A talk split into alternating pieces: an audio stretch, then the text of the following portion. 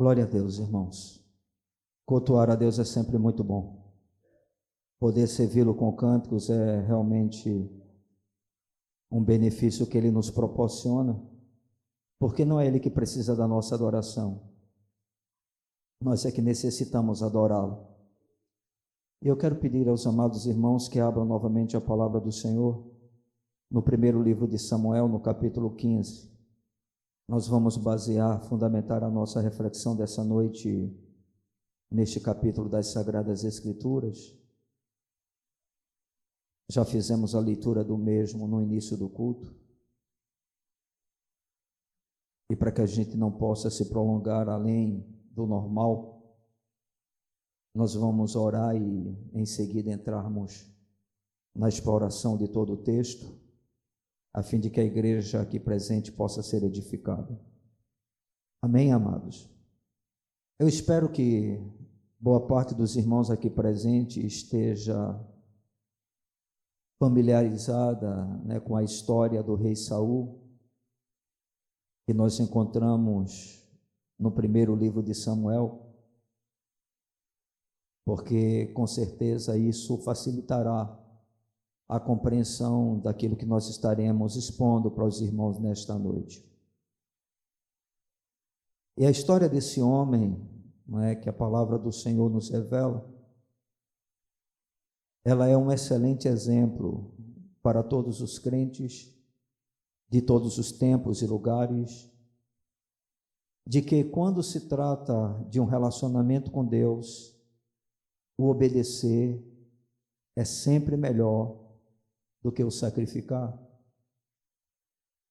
Algo que fica declarado de maneira bem explícita no versículo de número 22 deste capítulo, quando a palavra do Senhor diz assim: Porém, Samuel disse: Tem porventura o Senhor tanto prazer em holocaustos e sacrifícios, quanto em que se obedeça a Sua palavra? Eis que obedecer é melhor do que o sacrificar, e o atender melhor do que a gordura de carneiros. E essa praticamente é a ênfase de todo esse capítulo do livro né, do profeta Samuel, desse primeiro livro que tem o nome dele por, no caso, como se fosse o seu autor.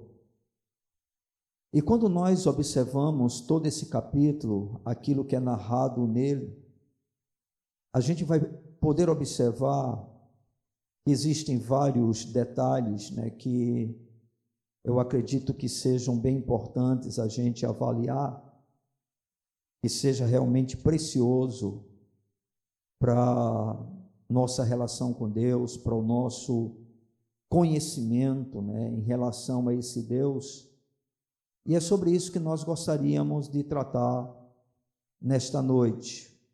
Aproveitar a história de Saul, em especial essa parte da história da sua vida, para a gente aprender algumas questões que são importantes no nosso relacionamento com o Senhor, deixando já bem claro para os irmãos que a coisa mais importante para esse Deus na nossa relação com Ele é a nossa obediência.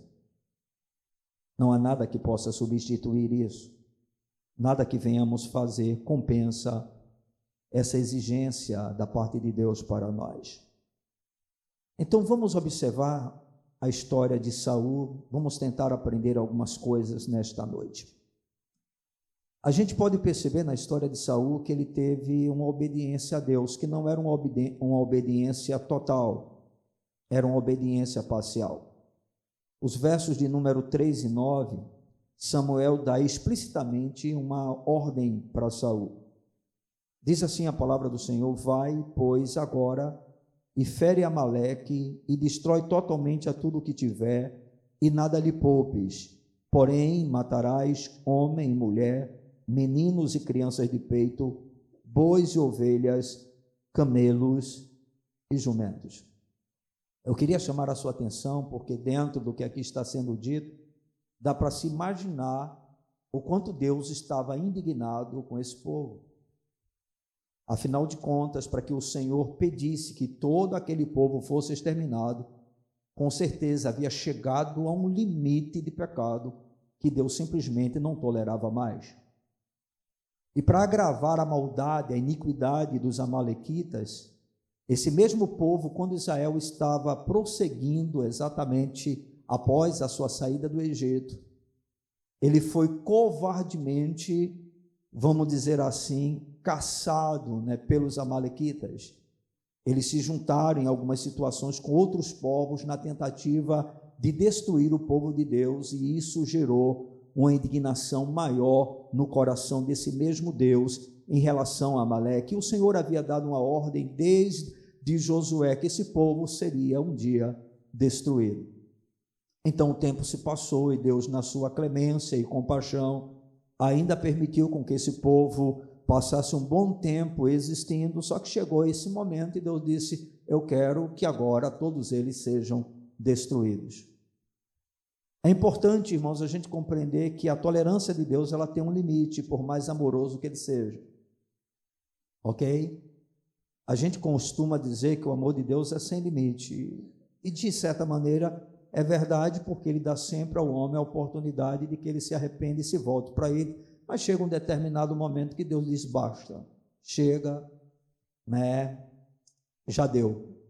E chegou esse momento. E o Senhor dá essa ordem através de Samuel. No versículo de número 9, aí nós vemos a seguinte afirmação: E Saul e o povo pouparam Agag e o melhor das ovelhas e dos bois, e os animais gordos e os cordeiros, e o melhor que havia, e não os quiseram destruir totalmente. Porém, toda coisa vil e desprezível destruir. Então, nós vemos primeiro no versículo 3 a ordem do Senhor através de Samuel, e depois nós vemos no versículo de número 9 qual foi a atitude de Saul em relação à ordem do Senhor. E quando nós chegamos no verso 10 e 11, a palavra do Senhor diz assim: Então veio a palavra do Senhor a Samuel dizendo: Arrependo-me de haver constituído Saul rei, porquanto deixou de me seguir e não executou as minhas palavras. Então Samuel se contristou e toda a noite clamou ao Senhor.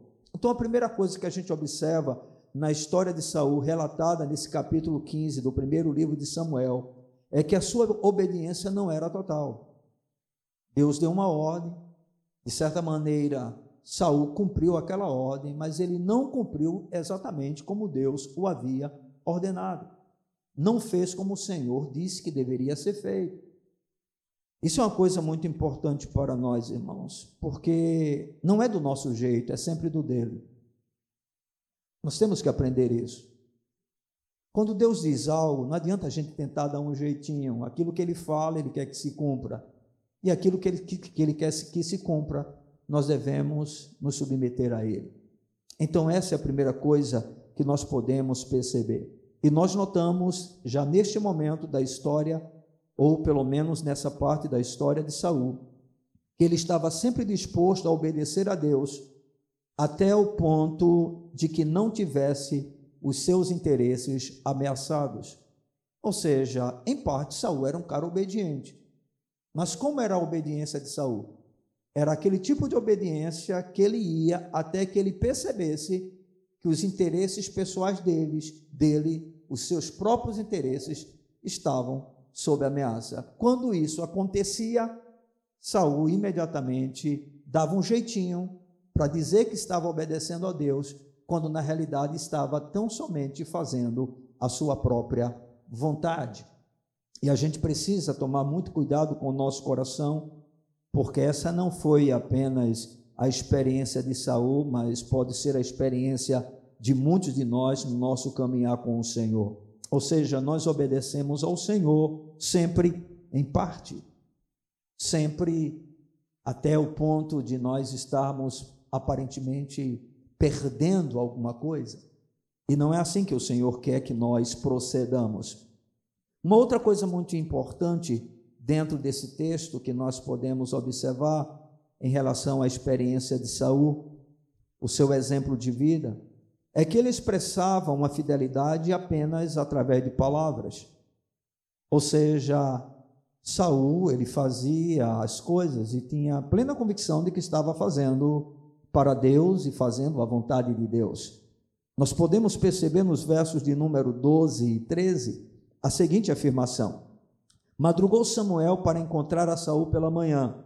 Observe que no versículo de número 11, depois que o Senhor fala para Samuel que ele estava arrependido de haver constituído Saul rei, e este é um sentimento expresso pelo Senhor de maneira que a gente possa compreender a tristeza do coração de Deus, porque Deus não é homem para se arrepender, nem tampouco filho de homem para que ele possa mentir. A palavra de Deus é a verdade. Amém? Aquilo que ele fala, ele não tem como se arrepender, porque só se arrepende quem erra. Se só se arrepende quem erra, Deus erra. Então Deus não pode se arrepender. Mas esse é o tipo de palavra que Deus usa na sua própria palavra para que dentro da nossa dimensão natural a gente consiga compreender o coração do Senhor. Então o Senhor ficou extremamente triste, né, com o comportamento de Saul, com a atitude de Saul, e ele diz para Samuel: Arrependo-me de haver constituído Saul rei, porquanto deixou de me seguir e não executou as minhas palavras. Então Samuel se contristou e toda noite clamou ao Senhor. É interessante, porque parece que o coração de Samuel aqui ele está em, em perfeita harmonia com o coração de Deus. Não acredito que Deus tenha sentido qualquer tipo de alegria em se arrepender no caso de ter dado uma função tão nobre a Saul. Né? Pelo contrário, Samuel vai até o Senhor e passa toda a noite, provavelmente clamando por misericórdia em relação à vida de Saul, intercedendo diante do Senhor, expressando a sua tristeza, porque Samuel amava a pessoa de Saul. Né? Ele cria que realmente Saul havia sido estabelecido por Deus para ser uma bênção para a nação de Israel. Essa era a perspectiva de Samuel. E agora Samuel vê o próprio Deus que havia ordenado que Saul fosse rei, dizendo: Eu me arrependo e Saul não pode permanecer sendo rei com esse tipo de coração em relação a mim. E aí, quando chega no versículo de número 12, diz a palavra do Senhor: Madrugou Samuel para encontrar a Saul pela manhã, e anunciou-se aquele: Já chegou Saul ao Carmelo, e esse que levantou para si um monumento, e dando volta passou e desceu a Gilgal. Veio, pois, Samuel a Saul, e este lhe disse: Bendito sejas tu do Senhor. Agora presta atenção às palavras finais de Saul. Executei as palavras do Senhor. O que é que Saul está dizendo para Samuel? Eu fiz aquilo que Deus me mandou. Eu o obedeci. Aquilo que ele me pediu, eu realizei. Ou seja, a fala de Saul expressava uma fidelidade a palavra de Deus. Qual foi a ordem de Deus? Vocês devem destruir todos os amalequitas. Vocês não podem poupar nem homem, nem mulher, nem crianças de peito, nenhum animal. Eu quero banir, exterminar os amalequitas. Por causa do seu pecado, da sua iniquidade, da sua transgressão, por passar tanto tempo insistentemente se rebelando contra mim. E Saul chega, né, parece até que está feliz da vida, satisfeito com aquilo que havia feito, e diz: Eu executei as palavras do Senhor. Então a gente observa que Saul ele expressava com a sua boca uma verdadeira fé dentro daquilo que Deus falava, né? É mais ou menos coisas claras que Deus, Deus diz e nós mudamos, tornamos aquilo que Deus fala do nosso próprio jeito, da nossa maneira e diz: Eu estou fazendo a vontade do Senhor. É? Por exemplo, quando Deus ele mostra na sua palavra a respeito de algumas coisas que nós temos que fazer, por exemplo, a Bíblia diz que a mulher deve ser decente, que ela não deve ser sensual que ela deve ser uma mulher que tenha zelo pelo próprio corpo, porque esse corpo é templo e habitação do Espírito Santo. Que isso honre e glorifica ao Senhor. Então a mulher ela pode ver essa palavra, ouvir uma pregação dessa natureza e continuar ou mudar apenas alguns detalhes e continuar de certa maneira na mesma prática, e estar lá no seu coração dizendo eu estou fazendo a vontade do Senhor. É a maneira como ela entende, a maneira como ela interpreta Irmãos, algumas coisas dentro das Escrituras não cabe a nós uma interpretação além daquilo que já está estabelecido. Porque são verdades claras. Existem muitas verdades que, de fato, nós podemos ter divergência, nós podemos discordar, mas existem coisas tão claras dentro da palavra de Deus que a única maneira de nós discordarmos é se a gente tentar colocar a nossa interpretação dentro daquilo. Ou seja, não dá para a gente mudar o que está escrito. E parece que foi mais ou menos isso que Saul fez. A ordem de Deus foi clara. Saul não tinha nenhum problema cognitivo, Saul não tinha nenhum problema da razão, do intelecto. Saul era uma pessoa bastante inteligente. Ele era uma pessoa que foi criado, né, assim dentro de uma família que deu a ele boas condições sociais, intelectuais. E agora nós temos esse homem após receber uma ordem da parte do Senhor, e quando se apresenta para Samuel, ele parece estar eufórico, e é ele que começa já dizendo: Eu executei as palavras do Senhor, ou seja, eu cumpri aquilo que Deus disse para mim. Bem, bem, bem, eu acho que Saul estava com algum problema. Mas na verdade não estava com algum problema. A gente vai perceber dentro de toda essa narrativa, né, que o problema de Saul não tinha nada a ver com a capacidade racional dele. Não, não, estava com o problema de Saul era o seu coração. Ou seja, ele tinha uma fé discursiva, ele confessava realmente que a palavra de Deus é a palavra de Deus, demonstrava uma aparente submissão ao Senhor, mas era uma fé puramente expressa com a sua boca. E eu quero que você entenda uma coisa, meus amados: para Deus, o fazer sempre é mais importante do que o falar. Não se esqueça disso. Para Deus, o fazer é sempre mais importante do que o falar. Nós temos muitas vezes discursos que parecem ser bem corretos, até que uma análise da vida mostra que a nossa interpretação daquilo que nós declaramos acreditar não está realmente em perfeita harmonia com a vontade do Senhor.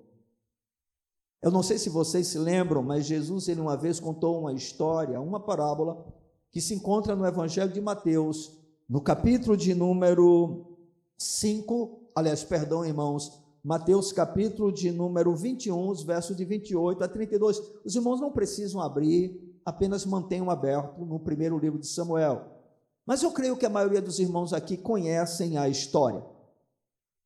Jesus falou que uma vez um pai chegou para dois filhos. Ele disse para o primeiro filho: Eu quero que você vá vinha trabalhar. E o filho disse: Pai, eu vou. E Jesus disse que ele não foi.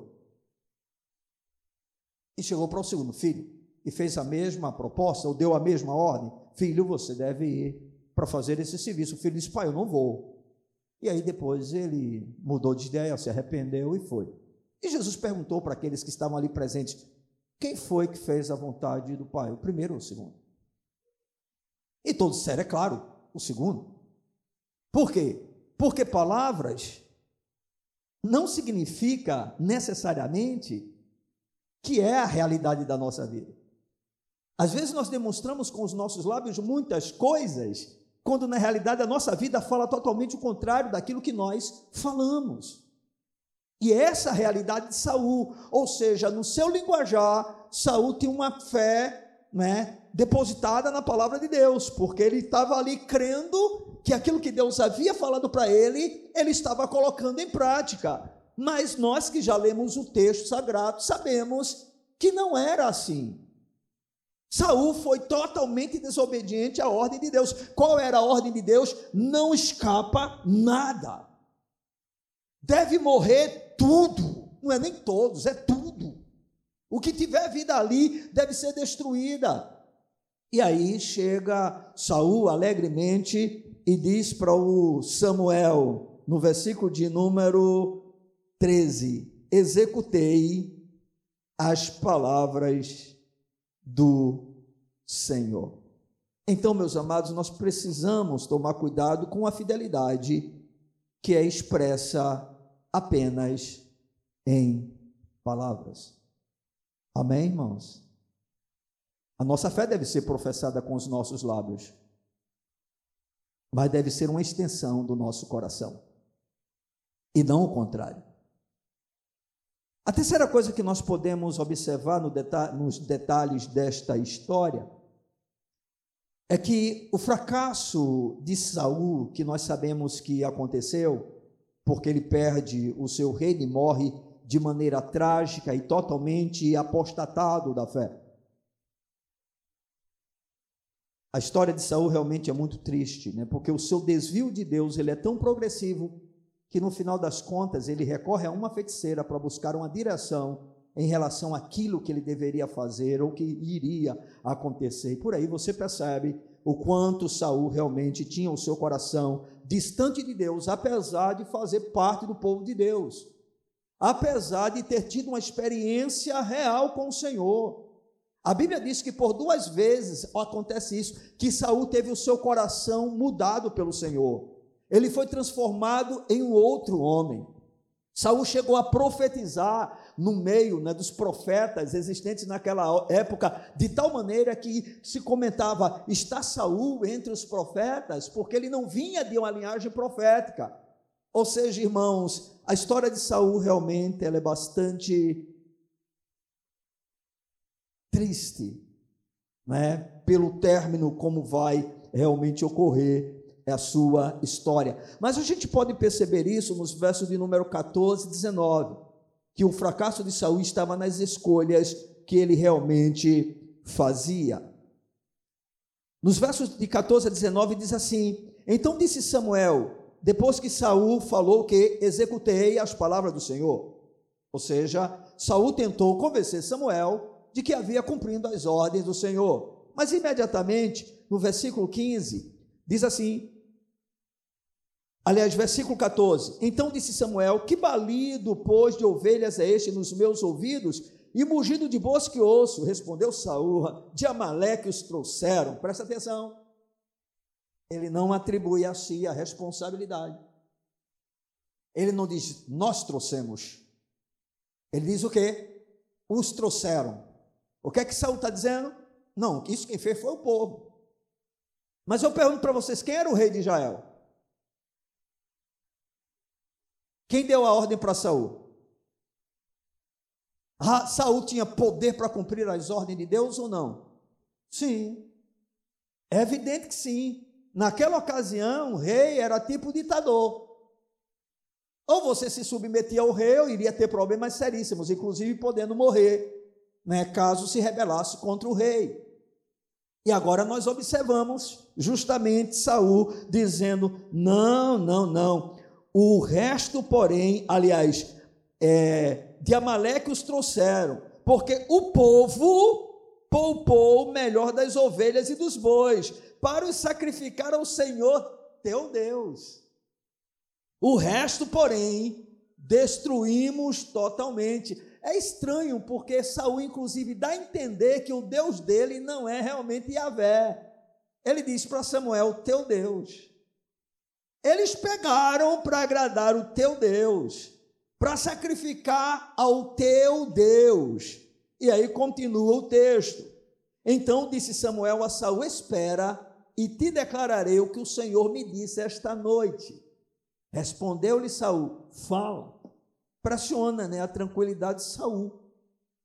Ele parece estar bem confortável. Ele parece estar bem seguro de que está tudo bem, obrigado.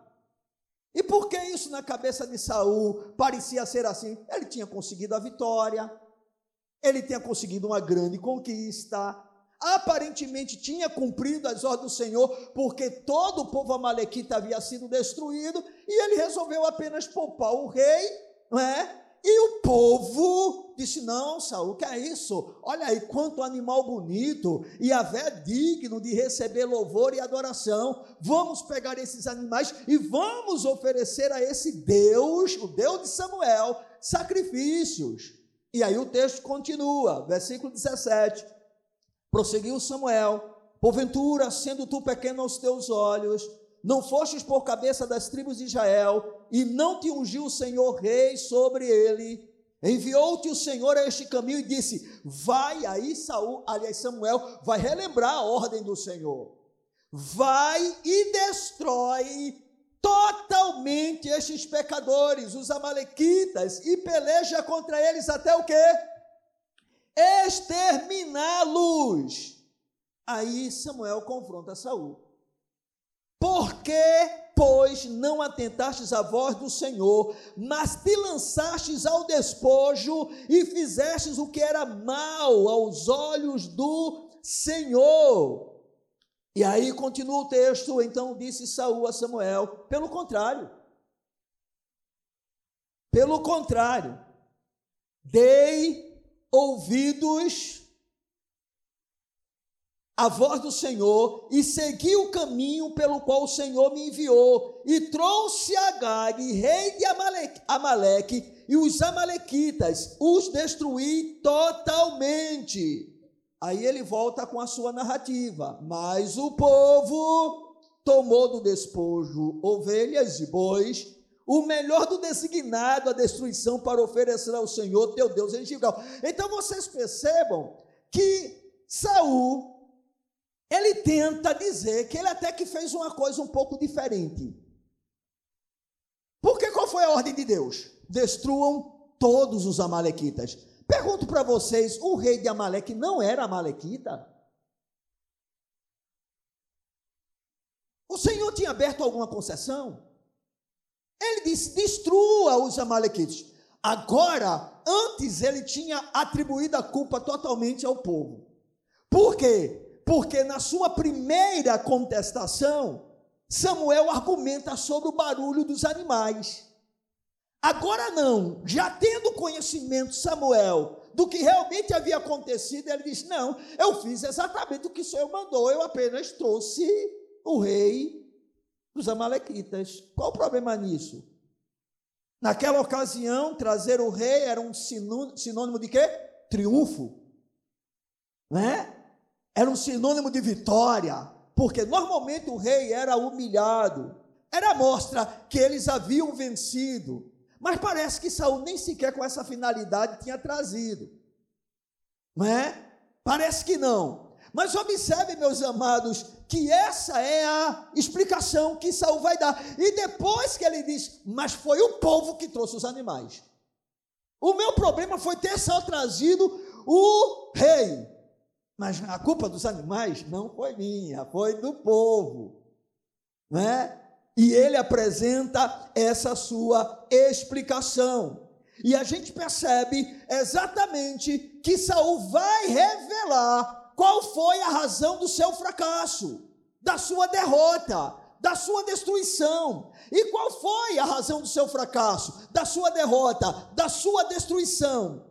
Estava nas escolhas que ele fazia. Ou seja, para Saul era sempre melhor obedecer ou se sujeitar às pressões humanas do que a palavra de Deus. Deus tinha dado uma ordem. Quando lá se chegou, o povo predominou, o povo prevaleceu, a guerra foi vencida.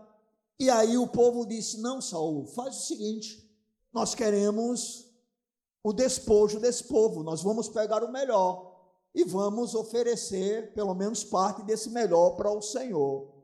E aí Saul, exatamente por não temer o suficiente a Deus, ele resolve não apenas levar animais, mas ainda levar o rei, né, como prova do seu triunfo, da sua vitória. Então Saul, ele tinha esse problema de fazer as escolhas erradas. Eu queria, queridos, que você compreendesse nessa noite que quem escolhe obedecer a Deus não tem como fracassar. Amém. Quem escolhe obedecer a Deus não tem como fracassar. No entanto, o contrário vai também ser sempre verdadeiro. Quando nós não obedecemos a Deus, o fracasso está diante de nós. Quando nós insistimos em andar nos nossos próprios caminhos, fazendo do nosso jeito, da nossa maneira, da nossa vontade, pode estar certo que nós teremos problemas.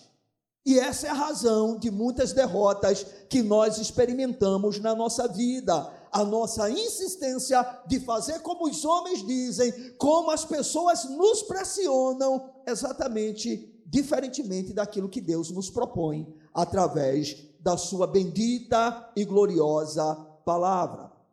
Então, a primeira coisa que nós podemos aprender na história de Saul é que sua obediência era uma obediência parcial, a segunda que ele expressava uma fidelidade apenas com os lábios e a terceira que o seu fracasso estava nas escolhas que ele fazia. Nenhum servo de Deus deve fazer nada pressionado por um povo carnal e muito menos pela pressão do mundo. Amém, irmãos? Ainda que a igreja ela seja composta de pessoas, as pessoas não podem influenciar um líder. Pelo contrário, o líder é que tem que influenciar as pessoas. Amém, irmãos? Entre escolher fazer a vontade do povo e fazer a vontade de Deus, já devemos ter o nosso a nossa decisão feita. Ainda que aparentemente os resultados não pareçam ser os melhores. Não estamos atrás de resultados produzidos por homens, mas daqueles que vêm da parte de Deus. Bendito seja o nome do Senhor. A quarta coisa, o quarto detalhe que podemos perceber nesse texto é que a desculpa de Saul, a ordem de Deus, não foi satisfatória para Deus. Podemos ver isso nos versículos de número 20 e 21. Então disse Saul a Samuel: pelo contrário, dei ouvidos à voz do Senhor e segui o caminho pelo qual o Senhor me enviou. E trouxe Agag, rei de Amaleque, e os Amalequitas, e os destruí totalmente. Versículo de número 21. Mas o povo tomou do despojo ovelhas e bois, o melhor do designado à destruição, para oferecer ao Senhor teu Deus em Gilgal. Versículo 22 e 23.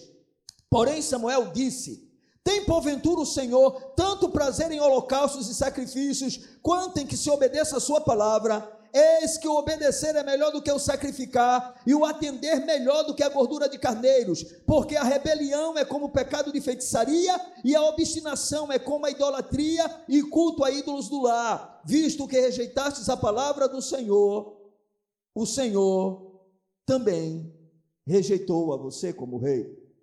Então a gente percebe primeiro que ele vai usar a desculpa, ele vai usar a desculpa de que fez a vontade do Senhor, apenas levando o rei, de, no caso, como prisioneiro. Mas diz: Eu destruí os Amalequitas totalmente. Olha, o povo ele tomou do despojo das ovelhas, e o melhor foi designado não é, para o Senhor. Mas o Senhor diz, através de Samuel, é isso que Deus tem prazer? Ou seja, o Senhor aceitou a desculpa de Saul. Ela parecia ser bonita. Ela parecia ser até louvável. Poxa, dá a impressão, né, de uma atitude tão assim maravilhosa, né? Afinal de contas, parece que ele estava pensando no Senhor sacrifício para o Senhor. Hã? Você já ouviu aquilo que muita gente faz nas igrejas e é tudo contra a palavra de Deus e a desculpa é, mas é para o Senhor. Não é assim que se comportam muitas igrejas. Aquilo é feito e parece até trazer resultado, e é algo agradável, é algo que as pessoas veem e acham bonito, acham belo, e se porventura alguma crítica venha, tendo a palavra do Senhor como base, como fundamento, esses mesmos que têm tal prática, eles se levantam e dizem: Mas nós estamos fazendo para o Senhor. Irmãos, nem tudo aquilo que nós fazemos para o Senhor, o Senhor recebe e aceita. Na verdade, tem muita coisa que nós realizamos para Ele, que Ele repudia, que Ele abomina, não importa o quanto o nosso coração esteja sendo sincero, presta atenção, a sinceridade não é maneira para definirmos as coisas que fazemos para Deus, o que define o que devemos fazer para Deus é a Sua própria palavra. Nós temos que entender isso. Porque se porventura não entendermos, a gente começa a inventar um bocado de coisa, dizendo é para o Senhor, é para o Senhor, é para o Senhor. Por exemplo, irmãos, quando estabeleceram a dança dentro do culto, inclusive o ministério de dança, é para o Senhor. Mas deixa eu lhe perguntar uma coisa para você: onde é que nós temos na palavra de Deus isso?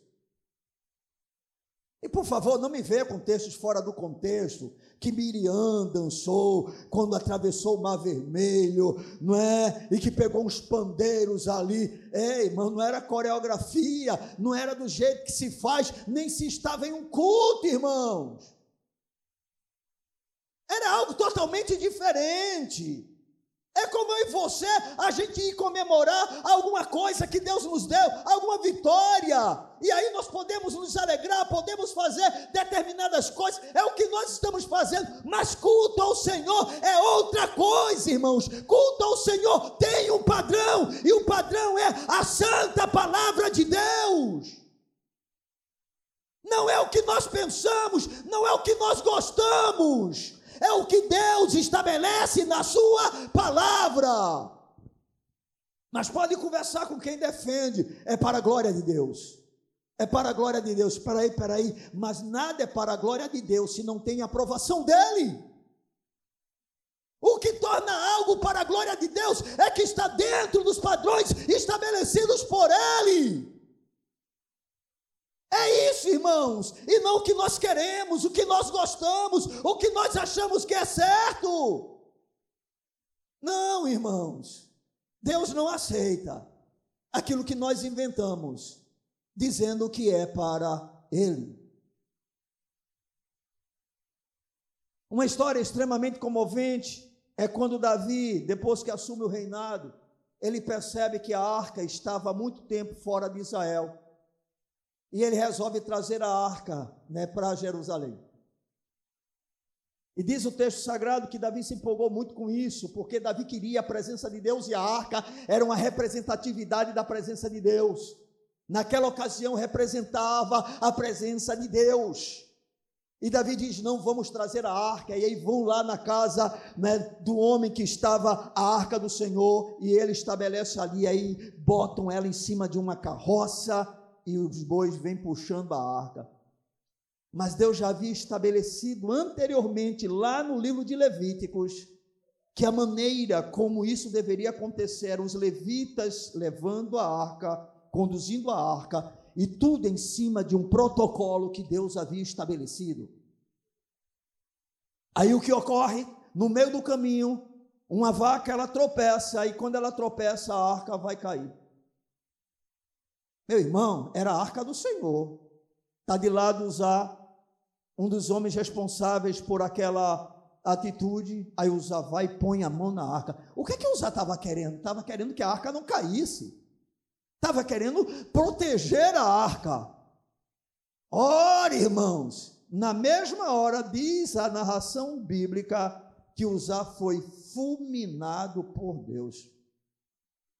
Então, para mim, para você, é importante a gente entender que nem toda boa intenção tem aprovação de Deus. Eu insisto, irmãos, a boa intenção só tem aprovação de Deus quando essa intenção está em harmonia com o que a sua palavra revela. Se porventura for alguma invencionice, está fora. Deus não nos deu o direito, depois de estabelecer tudo aquilo que realmente é necessário para a gente criar absolutamente nada de novo.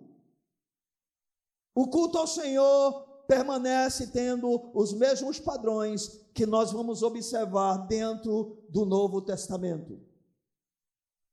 Os mesmos padrões: leitura da palavra, oração, ministração da palavra, sacramentos, louvor e adoração. Isso. Tem mais nada. E para que mais alguma coisa? Se Deus disse que é assim, estamos satisfeitos com isso. Não precisamos inventar nada. Não precisamos de nada para nos alegrar, porque fazer a Sua vontade já deve ser a razão da nossa alegria. Eu não posso estimular defuntos com coisas carnais para que eles demonstrem algum tipo de espiritualidade. Deixa Deus agir, deixa Deus operar segundo o padrão da Sua palavra. Quando Ele quiser fazer, Ele faz. Quando Ele quiser trazer uma alegria que venha realmente dele, Ele vai produzir. Mas nós não vamos produzir fogo estranho. Não vamos ser como Nadab e Abiú, que também foram mortos pelo Senhor exatamente por terem um procedimento contrário ao que Deus havia estabelecido para eles. Irmãos, o Deus da Bíblia continua sendo um Deus extremamente zeloso. Então nós vemos que Davi, que Saul, perdão, ele realmente deu uma desculpa esfarrapada e ele vai ser duramente repreendido pelo Senhor através de Samuel. O Senhor deixa claro para Saul que para ele mais interessante do que qualquer coisa que a gente faça é obedecer a sua palavra. Amém. Quer agradar a Deus? Você não precisa de muitas coisas. Obedeça a sua palavra. Quer prestar um culto que agrada ao Senhor? O faça segundo a sua palavra se submete à sua palavra. Esse é o objetivo, irmãos, de Deus nos conduzir em todas as coisas, para que a gente o obedeça, porque o que ele pede de nós é sempre o melhor para a nossa vida. Então nós temos essa repreensão feita pelo Senhor para Saul. Aí a gente aprende uma sexta lição que nós podemos perceber dentro desse texto sagrado é que Saul ele expressa um arrependimento, mas um arrependimento fingido. Versículos de 24 a 27. Então disse Saul a Samuel: Pequei. Deixa eu dizer uma coisa, sabe o que fez Saul fazer essa declaração? O final do versículo de número 22. É que, aliás, o final do versículo 23 diz assim: Visto que rejeitastes a palavra do Senhor, ele também te rejeitou a ti. Até aqui Saul não estava preocupado. A preocupação de Saul vem com a declaração seguinte: para que não sejas rei.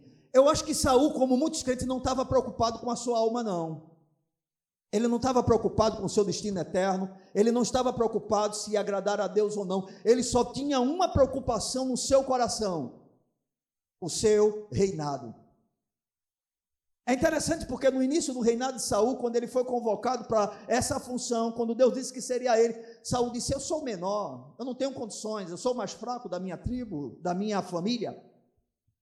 Mas ele gostou tanto da posição, ele gostou tanto do poder, ele gostou tanto da honra, ele gostou tanto da fama, que terminou se esquecendo daquele que era muito mais maravilhoso do que tudo isso.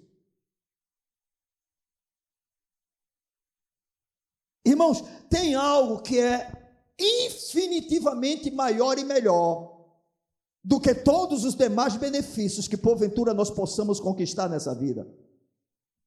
Mas para Saul não, Saul está preocupado com essa declaração de Samuel: O Senhor te rejeitou para que sejas rei. Aí veja logo em seguida o que é que Saul diz. Versículo de número 24. Então disse Saul a Samuel: Pequei, pois transgredi o mandamento do Senhor e as tuas palavras, porque temi o povo e dei ouvidos à sua voz. Lembram-se de que nós falamos que ele fez uma escolha entre o povo e Deus, entre agradar o povo e agradar a Deus, entre fazer a vontade do povo e fazer a vontade de Deus, entre ouvir a palavra do povo e ouvir a palavra de Deus. Pois bem, ele agora confessa. Ele tem a coragem de confessar. Ele diz: Eu pequei, eu pequei. E aí continua no versículo 25: Agora, pois, te rogo, perdoa-me o meu pecado e volta comigo para que adore o Senhor. Porém, Samuel disse a Saul: Não tornarei contigo, visto que rejeitastes a palavra do Senhor, já ele te rejeitou a ti, para que não sejas rei sobre Israel. Virando-se Samuel para se ir, Saul segurou pela orla do manto e este se rasgou. Ou seja, nós observamos que Saul expressa um certo arrependimento, mas esse arrependimento não era verdadeiro, era um arrependimento fingido. Era apenas com o intuito de permanecer na mesma posição. E esta é a razão que ele vai insistir com Samuel: não me deixes. Vai comigo! Por quê? Porque ele queria continuar aparentando para o povo que tinha Deus como sendo o Senhor da sua vida e Samuel como sendo o profeta do Senhor. Ele sabia que a rejeição de Samuel iria trazer consequências no seu reinado, porque esse reinado seria enfraquecido, perderia a credibilidade. E aí o que é que ele faz?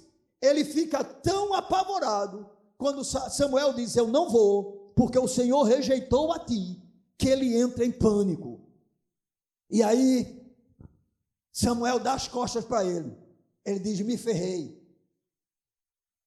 Quando Samuel sai daqui, eu estou ferrado. E agora o que vai ser de mim? Presta atenção, ele não está preocupado com a sua alma. Ele não está preocupado com a palavra do Senhor. Ele não está preocupado em agradar ao Senhor. Ele não está preocupado em um arrependimento verdadeiro. Porque se ele tivesse arrependido verdadeiramente, sabe o que é que ele dizia? Ele fazia exatamente como Davi: o Senhor é justo, faça o Senhor o que quiser. Quando o seu filho Absalão tomou o trono, ao invés de Davi ficar desesperado por causa do trono, ele dizia: Senhor, eu pequei, seja feita a tua vontade. O que Davi queria era a restituição da alegria da sua salvação. Não, Saul não, Saul ele quer o reino, ele quer manter, manter a pompa, ele quer manter a sua imagem, ele quer manter a sua prosperidade, o seu poder, a sua riqueza, o seu domínio. E aí ele vai e puxa a roupa de Samuel de tal forma que essa roupa se rasgou. E aí a gente aprende, amados, a última lição dentro desse texto em relação àquilo que nós estamos querendo compartilhar agora. Em relação ao arrependimento de Saul fingido, eu queria ainda dizer para os irmãos o que está lá no livro de 20, Provérbios, capítulo 28, versículo de número 13. Quando o Senhor diz, através da sabedoria, o que encobre as suas transgressões, jamais prosperará, mas o que as confessa e deixa alcançará misericórdia. Deus é um Deus misericordioso, mas aquilo que Ele estabelece para nós, para que essa misericórdia nos alcance, é que nós temos que nos arrepender, nos humilhar, confessar o nosso pecado e abandonar o nosso pecado. Saul não queria abandonar nada, Saul, pelo contrário, queria continuar com tudo. Ele não estava disposto a perder nada. Pelo contrário, se havia disposição de Saul para perder alguma coisa, era a presença de Deus, que provavelmente já tinha se perdido dele há um bom tempo, porque ninguém cai de uma hora para outra. Saul já tinha caído há muito tempo. Já havia sido repreendido pelo Senhor, mas Saul não havia demonstrado nenhuma mudança. Eu não sei se os irmãos se lembram, mas há uma experiência de Saul anteriormente a essa que o Senhor já diz: Eu tenho rejeitado Saul. É quando ele está para guerrear com os filisteus, e aí Samuel havia dito que chegaria um determinado momento. E aí o povo dos filisteus começa a se organizar e Saul passa a ficar com medo, porque os judeus, os israelitas, eles vão se afastando, vão ficando assustados. E aí Saul olha para um lado e olha para o outro. Samuel não chegou e era necessário que Samuel chegasse para oferecer o sacrifício, para invocar a presença de Deus, para rogar ao Senhor. Samuel não chega na hora. Saul fica desesperado. O que é que Saul faz? Vai quebrar o mandamento do Senhor, vai agir como um sacerdote. Saul não tinha essa autoridade. Saul era rei. A nossa autoridade em alguns lugares não nos dá autoridade em outros lugares. Como diz a história, cada um no seu quadrado. Deus sabe o que faz. Aí o que é que Saul faz? Ele pede para trazer os animais, realiza um sacrifício e diz a narrativa bíblica. Quando ele termina de oferecer os sacrifícios, chega Samuel: "Que foi que tu fizeste?" Saul disse: "Tu demorasse muito. O povo começou a se afastar. Presta, presta atenção mais uma vez. O que é que guiava a vida de Saul? O povo. O povo estava se afastando. Estava todo, ah, ai, as pessoas estão saindo da igreja, pastor, porque o Senhor pega uma, uma palavra bíblica. Não, não, vamos mudar a palavra, vamos tentar ser mais agradável, vamos tentar seduzir as pessoas com o discurso que elas gostem de ouvir. Não, irmão, não, não, não, não, não, não.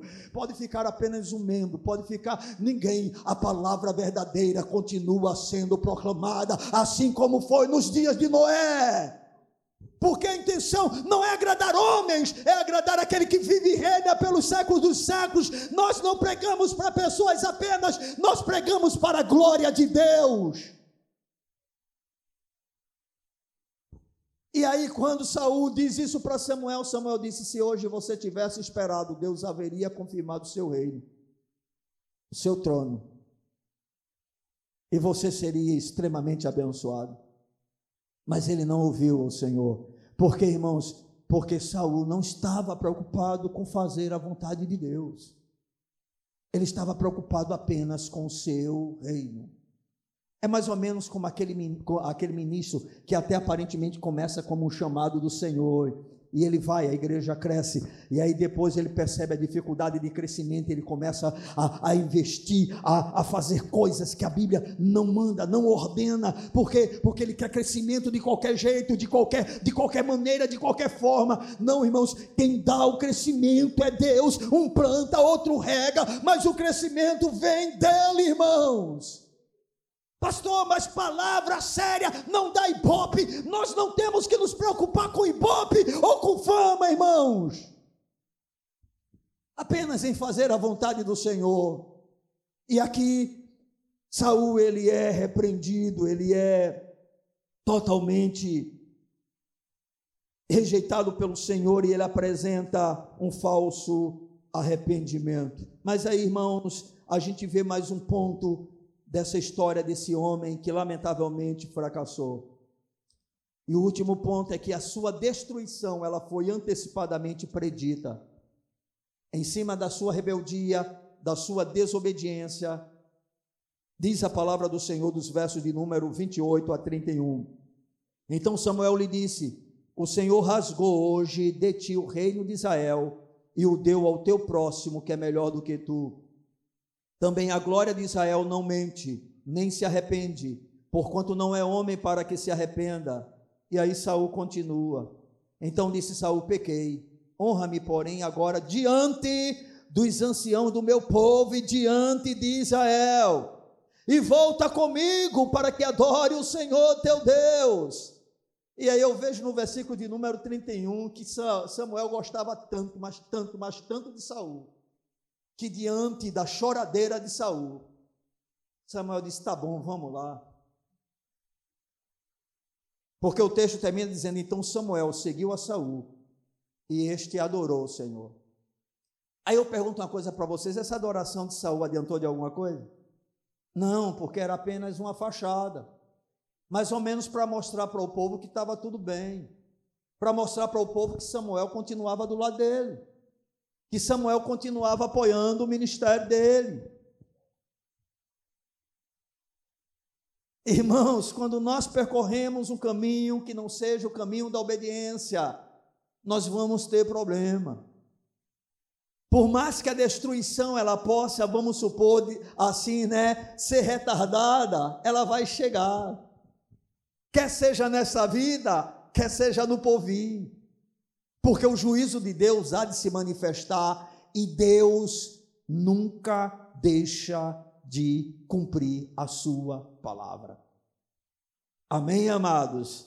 Então, queridos, nós podemos ver que todo o problema de Saul foi exatamente esse. Saul estava preocupado com muita coisa e até em algumas das suas expressões demonstrava um certo temor ao Senhor, uma certa relação com Deus. Mas o Senhor vai dizer para Saul claramente que o mais importante para ele é obedecer e não sacrificar.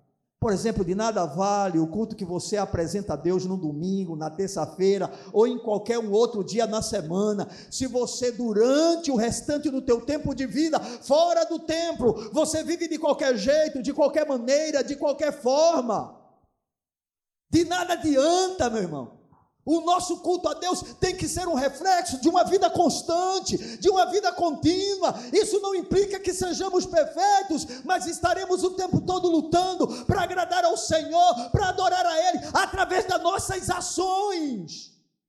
E como é que nós fazemos isso? Obedecendo a Sua palavra, obedecendo a Sua palavra, obedecendo a Sua palavra. Não importa o que se levante, não importa o que se diga, não importa, obedecendo a Sua palavra. Esta é a exigência de Deus para a minha vida e para a sua vida. Não é apenas uma questão de culto, é uma questão de vida não está apenas relacionado aos momentos que passamos neste lugar, está relacionado à maneira como nós vivemos na nossa casa, nos nossos negócios, no nosso trabalho, onde quer que a gente ande, porque nós temos uma palavra que o Senhor nos deu. Saul pecou de maneira toda específica e especial quando o Senhor disse: destrói tudo. Mas naquela atitude de Saul, ele revelou o seu coração. Quando ele, ele teve o reino em risco, a possibilidade de perder o reino, ele sempre cedia, ele sempre se submetia ao povo, ao povo. Não se submeta à maioria.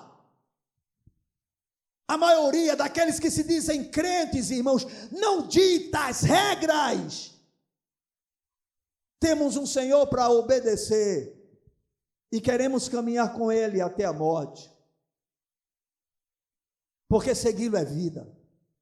Amém, amados? Bendito seja o nome do nosso Deus. A rebelião contra Deus sempre, sempre, sempre resultará em destruição do rebelde.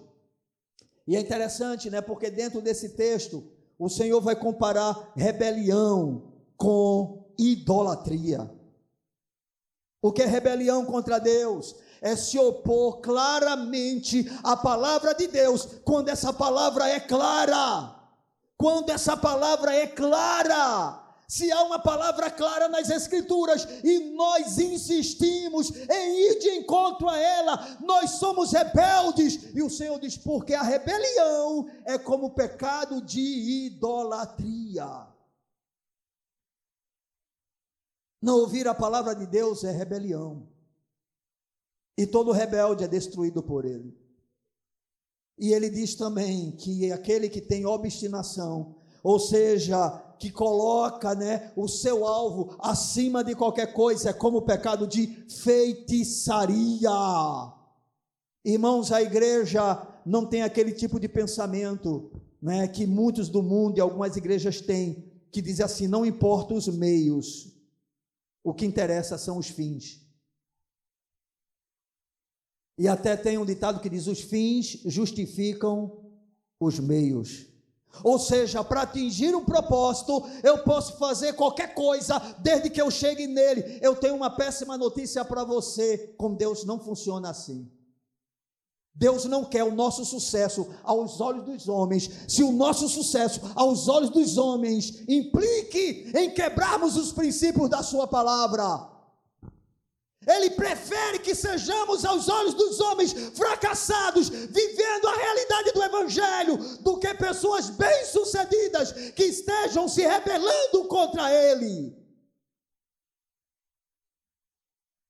Por isso precisamos ser cautelosos em relação ao nosso coração e também no julgamento do que chamamos de sucesso na vida de alguns que se dizem de Deus. Porque muitas dessas pessoas estão tão somente seguindo ao Deus do seu coração, que não é realmente o Senhor. E aí eu gostaria de concluir esta reflexão, afirmando que diante de tudo que nós vimos, fica evidente que em nossa relação com Deus, nada, Nada, nada substitui a obediência. Nada.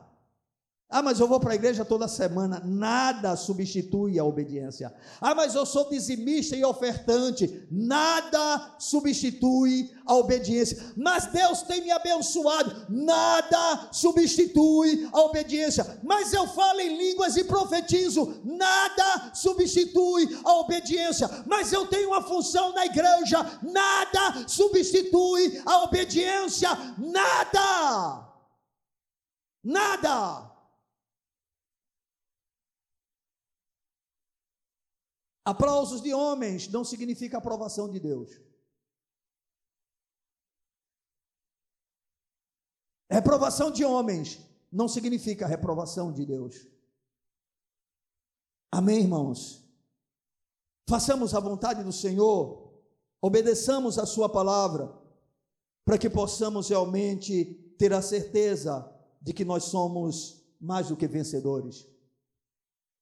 E eu termino com um texto que se encontra no Evangelho de João, no capítulo 15, versículo de número 14.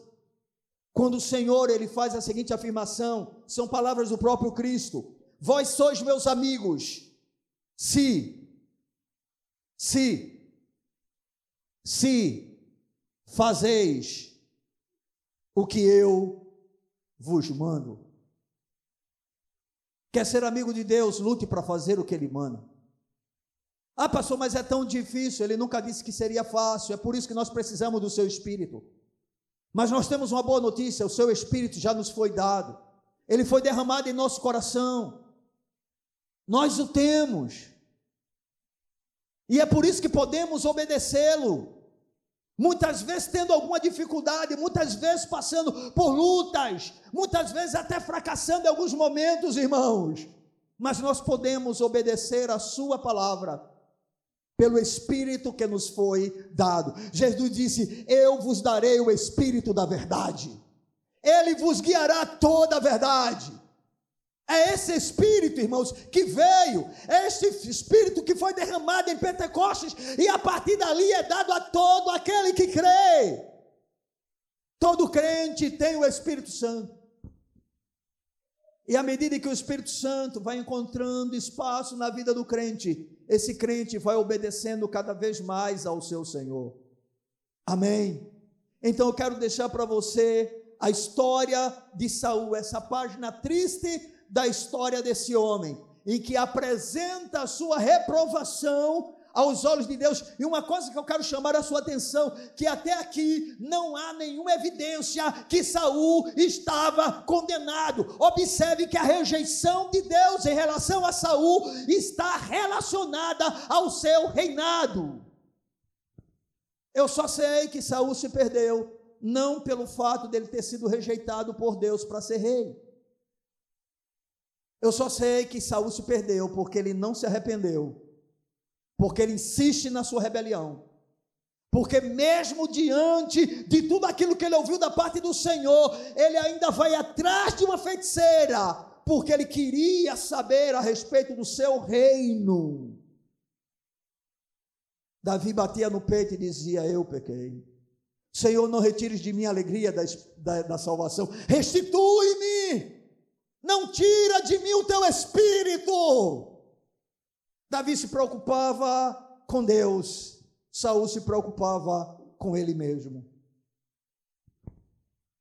Davi se preocupava em agradar a Deus, Saul em agradar ao povo, porque queria apenas o louvor do povo. Ó oh, irmãos, que nós possamos seguir uma, uma rota totalmente diferente da de Saul que, como parte do povo de Deus, sabendo que o Senhor nos chamou, venhamos segui-lo, tendo como um grande desejo no nosso coração uma obediência irrestrita à Sua palavra. Lute pela obediência. Amém. Se há alguma área da sua vida que você encontra dificuldade, vá a Deus todos os dias e não se canse. Porque há poder em Deus, irmão, suficiente para mudar qualquer área da nossa vida. Amém? Porque Ele é Deus. Vamos ficar de pé em Sua presença.